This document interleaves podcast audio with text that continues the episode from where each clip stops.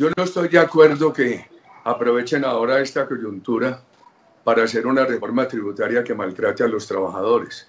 Eso haría un gran daño, que haría una confrontación tremenda. Yo recuerdo que nosotros en la propuesta, nosotros estamos en desacuerdo con el odio de clases. Nosotros siempre hemos hablado de una economía fraterna.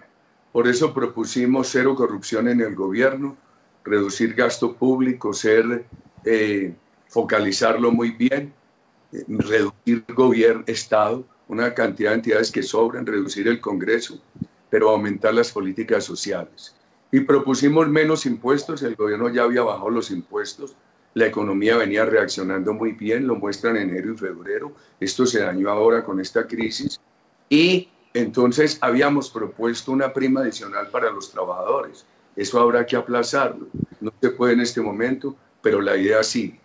Otros están proponiendo unas reformas tributarias que le quitan a los trabajadores las vacaciones, las primas, etcétera, etcétera. Nosotros creemos que eso no se puede. Una cosa es que eh, nos estaríamos en desacuerdo. Una cosa es que una empresa haga un acuerdo con los trabajadores, se sienten, mire, hombre, me van a tener que dar un plazo para esta prima.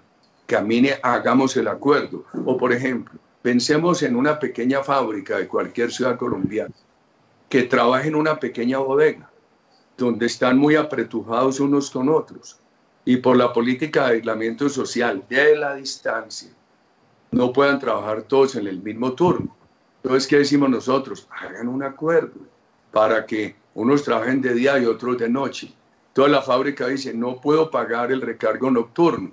Que haga un acuerdo con los trabajadores. Mire, no me van a trabajar ocho horas, sino que me van a trabajar cinco o seis en la noche.